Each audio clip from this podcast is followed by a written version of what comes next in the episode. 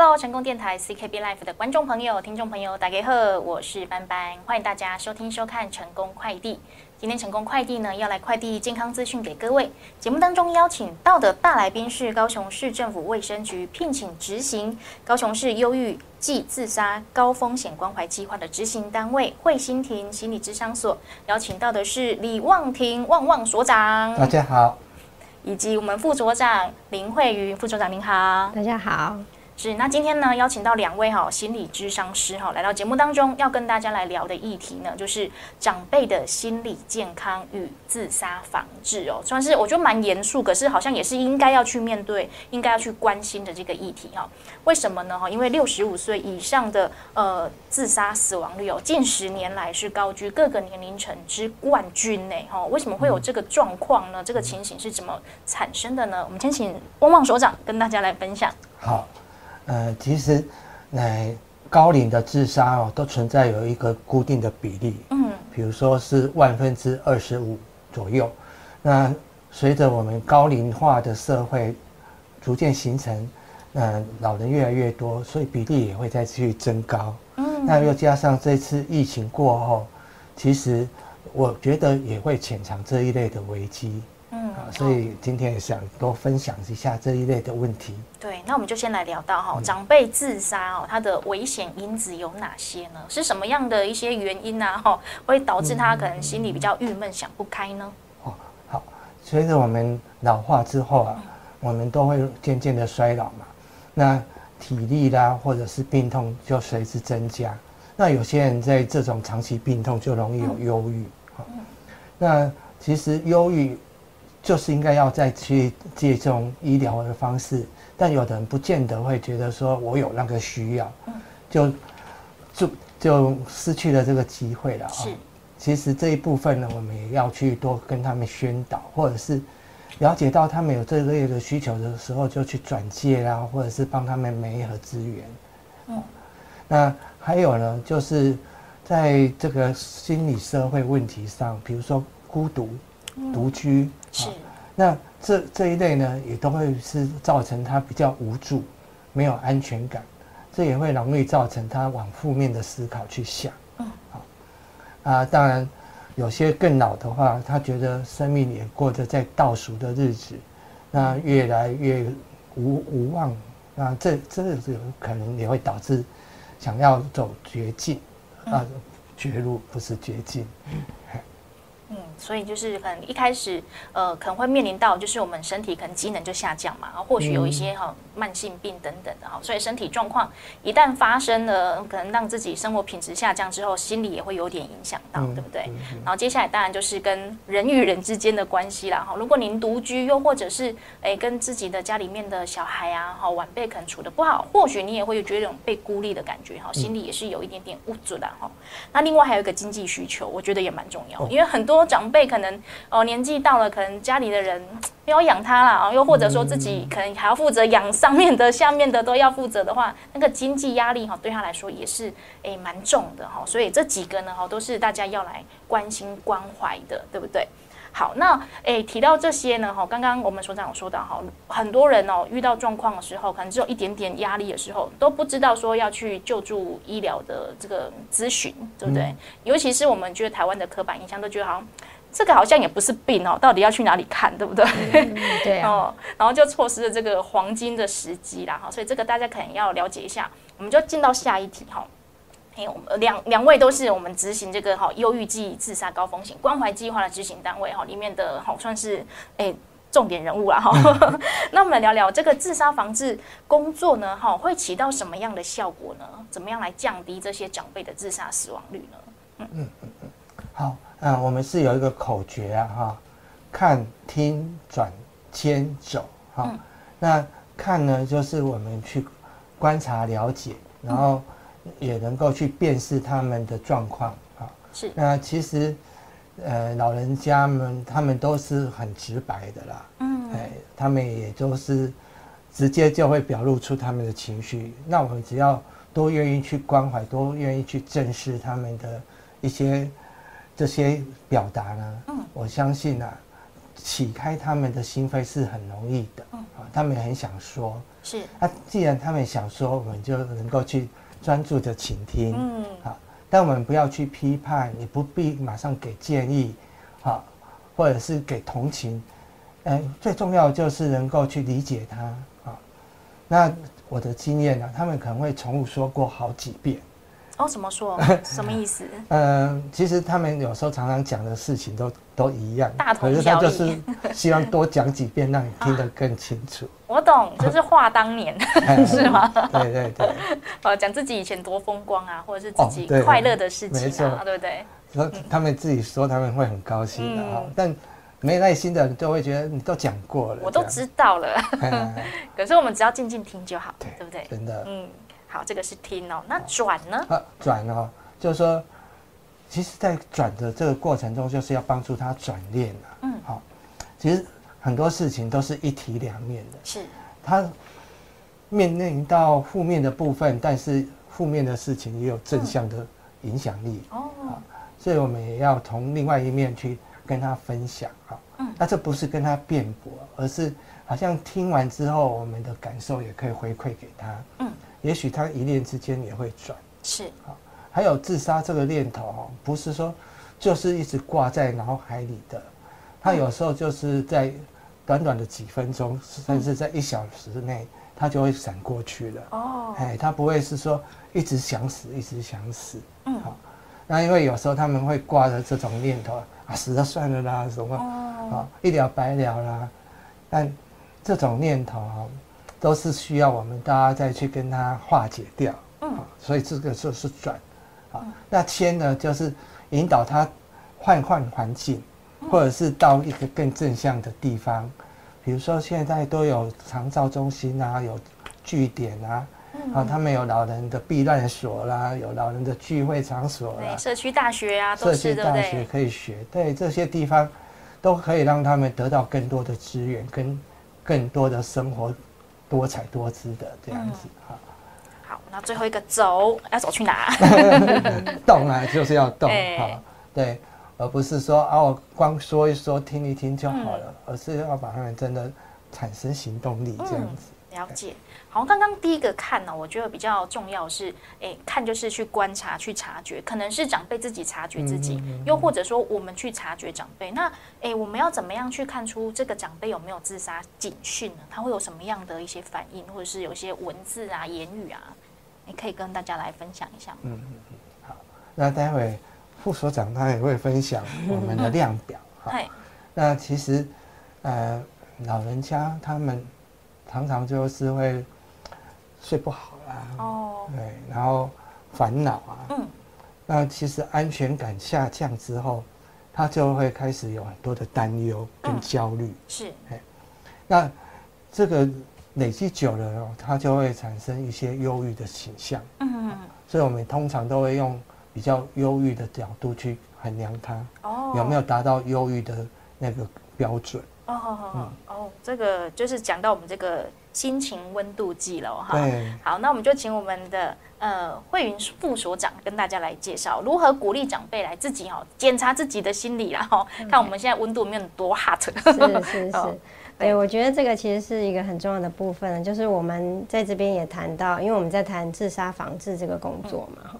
那其实自杀防治对于自杀这件事，呃，其实大部分人都有一定的迷思啦。或者是对于自杀是一个污名化的状况，所以其实呃有很多人不敢谈自杀这件事情。嗯，那甚至其实是觉得，哎，好像对于别人讲到自杀这件事，也会不知道怎么样去应对。对对对对。但其实是，其实研究显示，大概有百分之四十五的自杀的人，他们是真的有明确的说出他想要自杀这件事。就是百分真的说出来说，对他真的有讲，对，有百分之四十五的人其实是有讲的，是。那有百分之八十的人，他们是虽然没有明确的讲，可是他们都有一些行为，或者是呃，你可以看得出来，他的确是朝那个方向去准备的。嗯，所以其实是。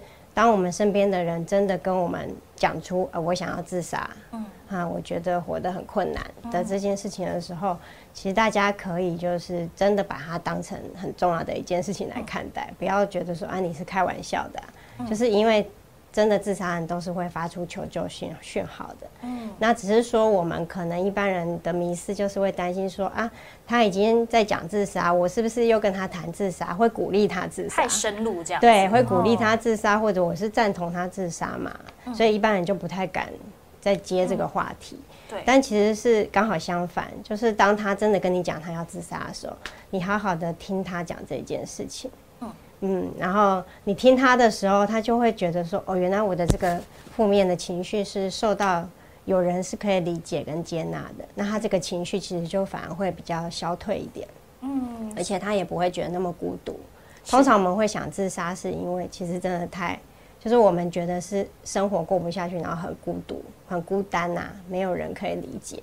所以当当他要讲自杀这件事，你在旁边陪伴他跟聆听的时候，反而就是打破了他这个孤单的感觉。嗯嗯，就那么可能一段时间的聆听，就会对他有很大的帮助。是，我们就每个人可以成为这个社会安全网，承接一下他们这个忧郁的心情。把他们情绪承接下来，那记得不要跟他们辩驳啦。对啦，对对对。虽然说哦，我们不要抗拒这个话题，不过我们也不要就是跟他你讲面对面相冲哦。对，就是其实不要跟他们说啊，你不要这么想啦，这没有不要这样想，自杀没有用啊，或者是什么。对，可是其实不要这样讲，就好好的听。没错，因为我觉得每个人哦，就是走到这一步的时候，一定只有自己才可以理解自己承担了多大的一个痛苦。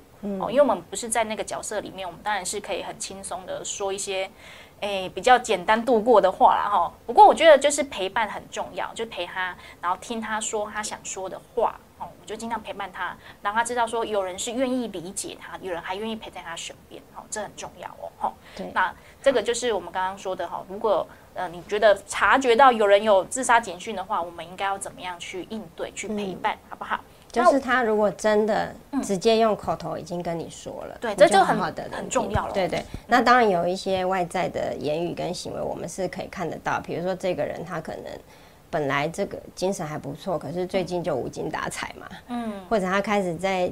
把他的东西都送给别人呐，哦，对，然后再交代一些事情啊，是，对，这个也很有可能就是一种自杀的警讯。那或者是你知道，你很清楚的知道这个，就是你身边的这个邻居，这个阿公阿妈，或者你的朋友，他可能呃，他们家最近有一有人生病，因为有时候我们遇到重大的事件的时候，心情也会非常低落，是生病啊，然后或者经济上面遇到一些困难的时候。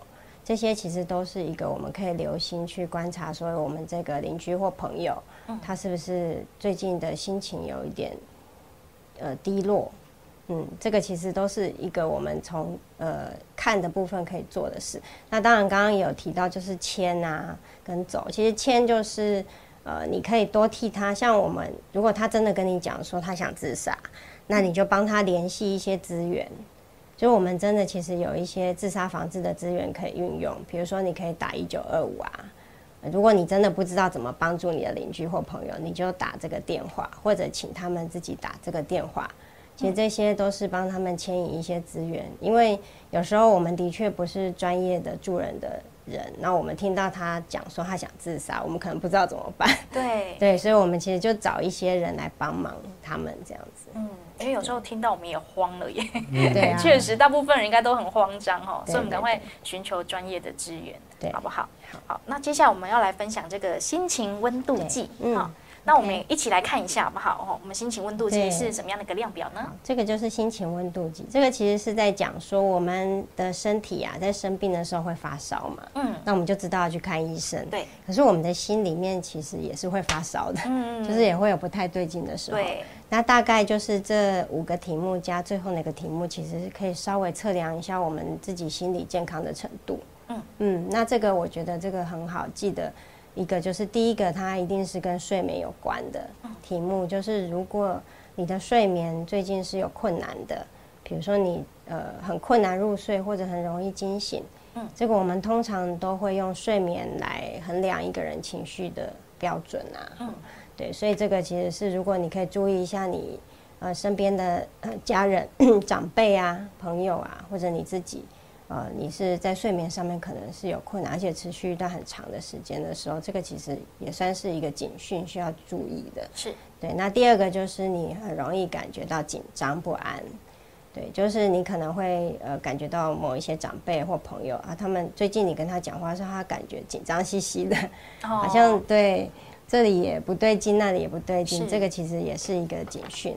那第三跟第四个其实是相对的，就是你可能会觉得常常容易生气，嗯，发怒，这是一种，或者是觉得非常忧郁、很退缩、心情很低落，可能都躺在床上。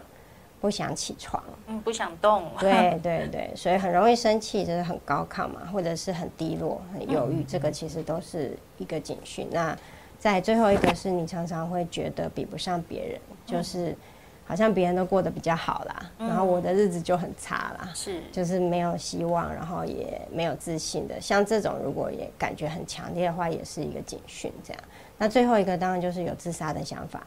有自杀的想法，就回到我们刚刚讲的那个，就是通常有自杀想法的时候，都要非常的注意这件事情。对，所以我们平常就是可以记得这六个选项，然后有时候每天自己感觉一下自己的心情，然后也可以用这个来感觉一下我们自己的家人啊、邻居啊、长辈啊，他们是不是有这样的状况？那如果这个分数的话都是属于厉害的程度的话，可能就是。建议要去寻求这个，比如说精神科的医师啊，对，或者心理咨商师的资源来运用。对，因为难难免就是心情会有比较低落的时候嘛，所以五分以内算正常啦，就偶尔心情会不好一点点啦，哈。对，记得找亲朋好友诉苦一下。那亲朋好友接收到这样的资讯呢，哦，也试着可以去诶理解他的情绪，哈，就陪他一起哈。聊聊天，好疏解一下心理的压力。那如果分数真的是比较高，像我们副所长说的，可能就要寻求比较专业的咨询了哈，赶快把心理的这些哈不好的情绪把它排解出去。那我们要怎么样来要运用这些嗯，该说呃高雄市政府提供的这些咨询的资源呢？嗯，我们高雄市政府卫生局有提供这个免费的这个长辈心理咨询的资源呐。首先第一个当然就是我们的安心专线，它是二十四小时免付费的。所以你需要的话，你就打这个一九二五这支电话，它的谐音就是依旧爱我。嗯，那这个电话有一点类似我们全台湾的全国的总机这样子，有什么事你就打它，那它就会告诉你应该接下来要怎么处理这样。那第二个是卫生局的心理咨询专线，那在上班时间可以拨打，这支电话是零七七一六一九二五，它的后面四码也是一九二五，所以你就打七一六一九二五。那第三个是老朋友的专线，专门给长辈的朋友可以拨打的是零八零零二二八五八五。哎，以上这三支电话哦，大家都可以来运用哦。因为每个人心情低落的原因不一定哈，不知道是哪一个哈。如果你想要来排解，可能你没办法解决的话，哎，我们就可以来拨打一九二五，依旧爱我哦。记得哦，我们依然都陪在你身边哦，好不好？哎，自杀真的是最后。我觉得是万万不可的选择然后什么事都还有的商商量嘛，还有办法解决嘛，哈，好不？好，那我们今天非常感谢我们的汪汪所长以及慧云副所长来到节目当中。那节目最后有没有再跟我们听众朋友做一个小叮咛、小提醒的呢？我们所长，嗯，其实人都会老，我自己也在开始学习怎么变老。嗯，那我觉得有心理准备，接受它，才能够在对未来有一个新的承诺。那我们副所长呢？嗯，我我想跟大家分享，就是其实我们都是可以是自杀防治的守门员呐。嗯，就我们每一个人，呃，其实都呃在花多一点点时间，因为现在的生活其实步调都很快，社会了，大家都其实忙于自己的事情。那如果我们有时候能够真的拨出一点点时间，好好的倾听我们自己的家人、我们的朋友、我们身边的邻居长辈。呃，好好的听他们说一段话，其实这样我们就可以成为这个自杀防治工作很重要的一环。嗯，好，谢谢两位今天的到来，也希望今天的资讯呢，对我们的观众朋友、听众朋友有所帮助。那也欢迎大家呢，把这些资讯再散播出去哦。谢谢两位今天的到来，谢谢。